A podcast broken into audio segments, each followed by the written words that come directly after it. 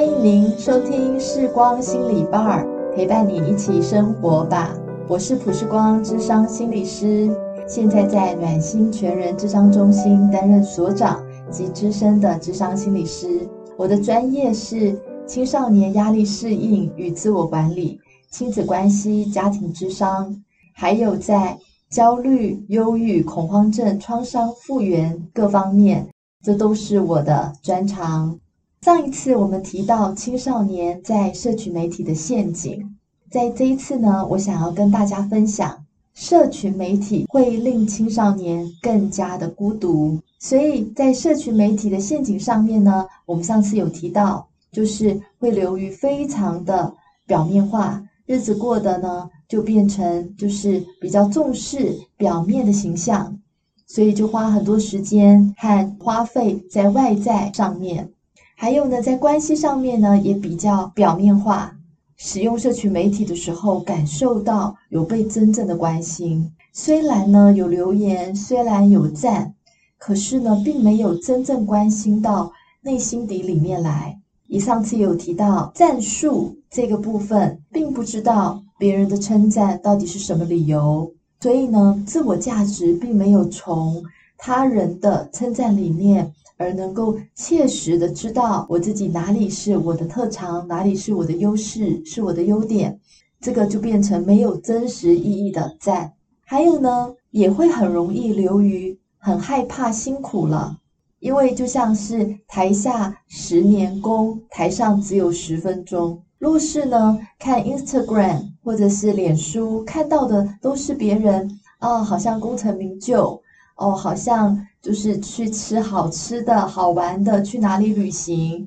好像过得都是非常的丰富。这个穿着打扮呢，也是真的，就是好像带名牌包啊，或者去高级餐厅啊，这些的话，往往就会觉得别人的生活好容易，怎么自己要这么辛苦？所以呢，就变成很怕辛苦，很想追求呢这些表面生活的美好。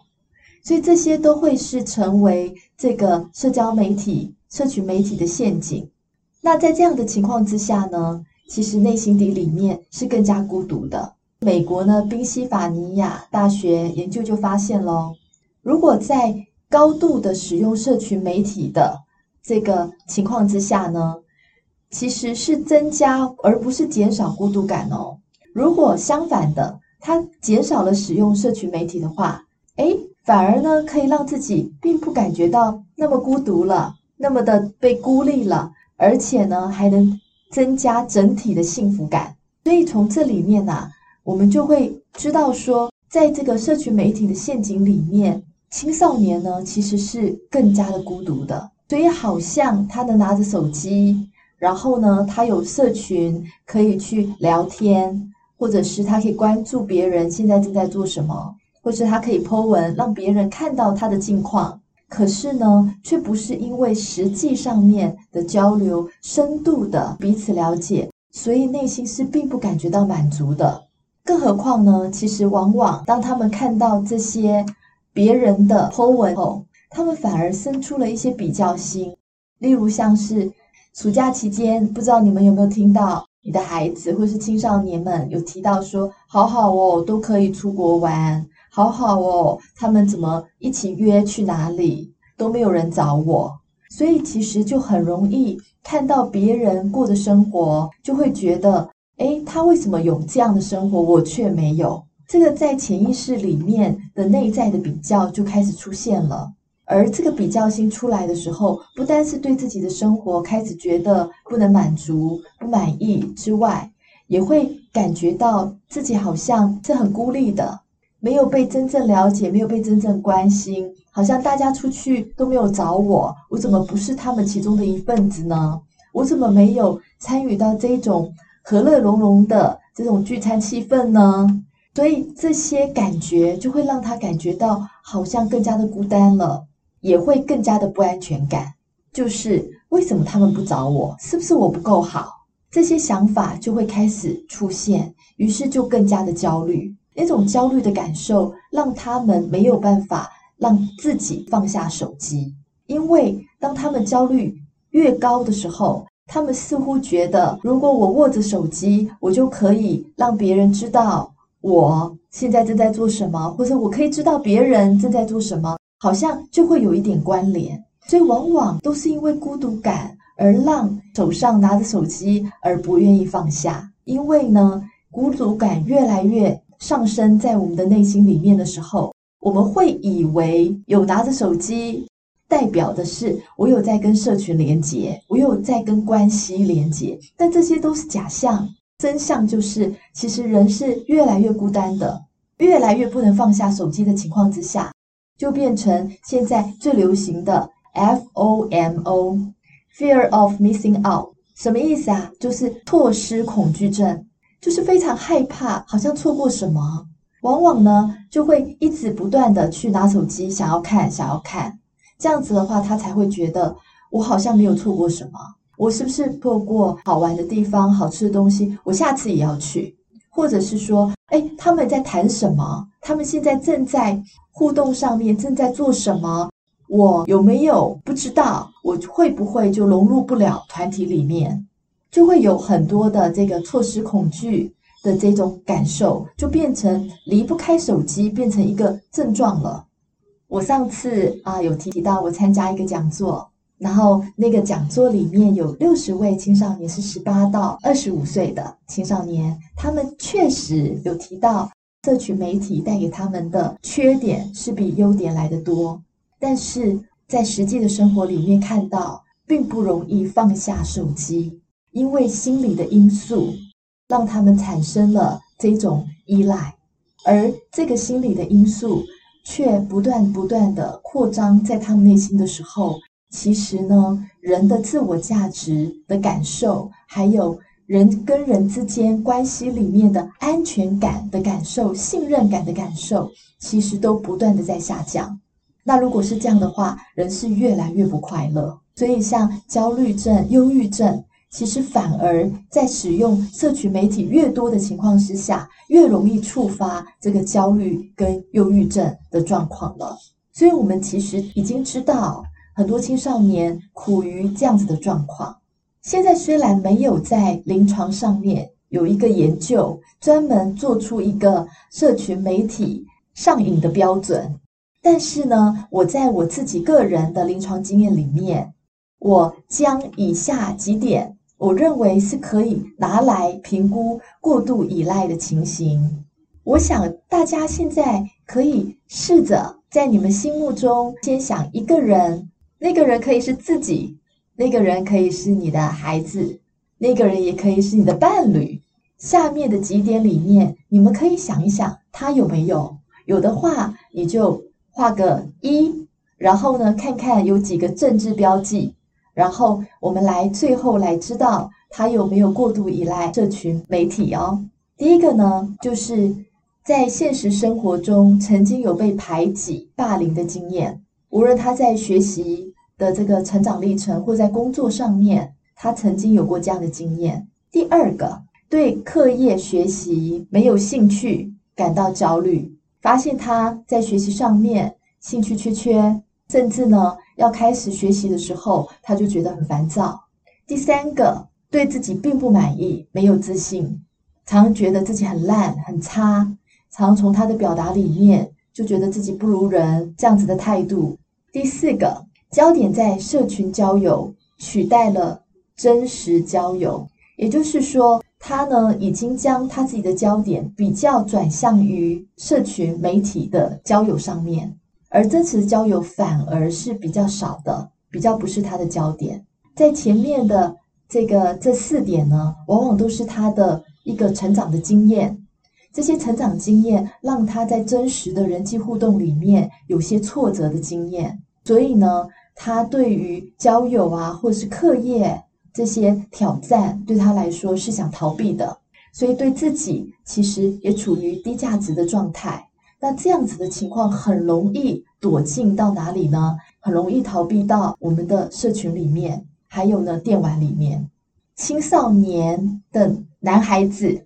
他们就比较容易逃避到电玩里面，多过于社群媒体里面了。第五个呢，是在现实生活的关系里。相处的时候，本身呢自己不太知道要说什么，所以可以观察一下他呢进到现实生活里面的时候，会不会不太知道自己应对呀，或者是可以找什么话题呀？比较是安静的坐在一旁，甚至呢就是不愿意啊去跟更多的人参与活动聚会，有没有这样子的一个性格特质？第六个，觉得随时都需要 check 社群，也就是。他觉得好像我得要随时看别人有没有找我，免得我错过了，或者是我有没有不知道别人在干嘛，我有没有少知道了一些话题，一直让你看到他一直想要追这个社群的这个动向。第七个，觉得别人的生活比自己更有趣。第八个，一空闲就会拿手机去刷影片，可能生活上的一些现实有一些事情让他焦虑。没有能够静下心来好好思考去解决，所以看手机影片来去解除他内心焦虑的状态。但是因为问题还在，所以刷不完的影片就是停不了的焦虑。看看以上八点，已有勾选到几个？如果有勾选五个以上的话，那就有过度依赖社群媒体的状况了。如果有这个过度依赖社群媒体的状况的话，肯定他也同时会有其他的问题，就非常建议在这个时候可以寻求一些心理专业的帮助，去真正解决心底里面的烦恼和困扰了。那我想最后呢，就分享一个啊、我自己在智商里面的一个体会。这一位呢，我就将他化名为娜娜。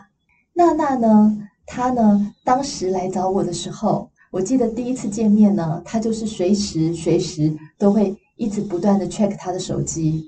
然后呢，他就会 check 手机以后再看看我，check 手机以后再看看我，然后他就告诉我说：“哎，不好意思，因为我很怕别人找我，我没看到。”然后我说：“没有关系。”但是我从这里面我就已经看到他在社群媒体上面其实有一些依赖的这个情形之一，就像我们刚刚所说到的。后来他就告诉我说：“哦，我为了要跟你好好的说话，那我把我的手机先放静音，放旁边好了。”于是呢，他就能够在这段时间稍微的可以跟我好好聚焦在他的内心世界里面。他告诉我说呢，其实他一进大学的时候，他其实非是非常的活跃的，所以整个系呢，其实几乎都认识了他。他的个性呢，也非常活泼开朗。可是呢，却在班上呢，在到大二的时候，遭遇到了霸凌的这个状况跟经验。于是呢，他真的是对关系很心灰意冷。所以当时呢，他就决定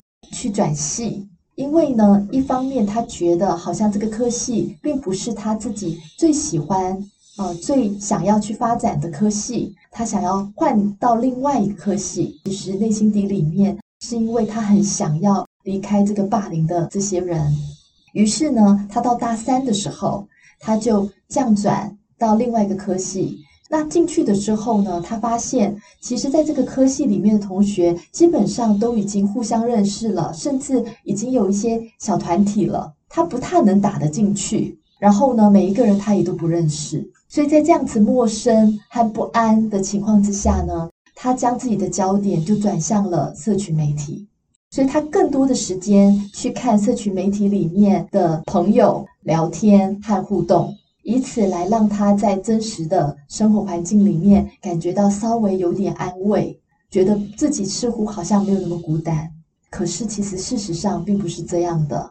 因为呢，很多时候他在使用社群媒体的时候，他会看见以前的同学到哪里玩，过得多么多么怎么样。他看了以后，他觉得。有这个比较，让他觉得好像自己仍旧处于一个孤独的、失去朋友的状态，所以他心底里面还是非常伤心。后来又看到他以前的同学比他多一年，所以提早就可以毕业了，所以他也看着他们的毕业照的时候，他心里面更不是滋味，又更怨叹自己呢晚了一年，不能赶快去做他喜欢的工作，然后他就觉得好像自己呢并不如别人。这样子的感受呢，就一直环绕在他的心底里面。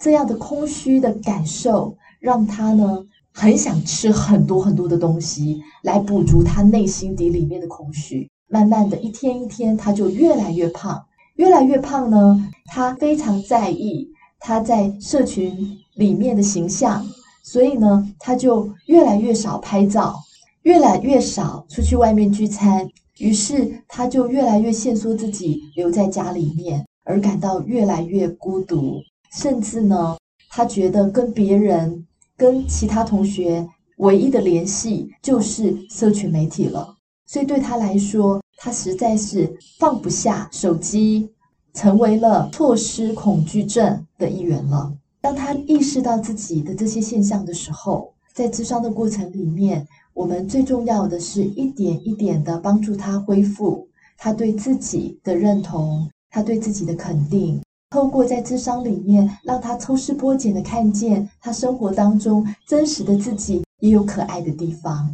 在累积了不少。他对自己真实的认识，而且是对自己的肯定之后，慢慢的他开始有勇气，想要尝试过一个真实的生活。他不想只是待在家里面，让父母买便当回来给他吃，然后他哪里都不去，甚至到拒绝的程度，而是他开始呢练习，先走到他们巷口的这个超商买一点东西。然后呢，让他自己开始接触真实的生活、真实的人，一步一步之后，他越来越好。后来终于我们也结束了咨商，我觉得真的很为他高兴。所以在这里面，我们就会了解到，往往很多青少年手上拿着的是他们对社群媒体的需求，可是我们不要忘记了，在这个隐藏的背后，往往会带给他们心理上面的负向影响是什么？真正的孤单，事实上是需要真实的关系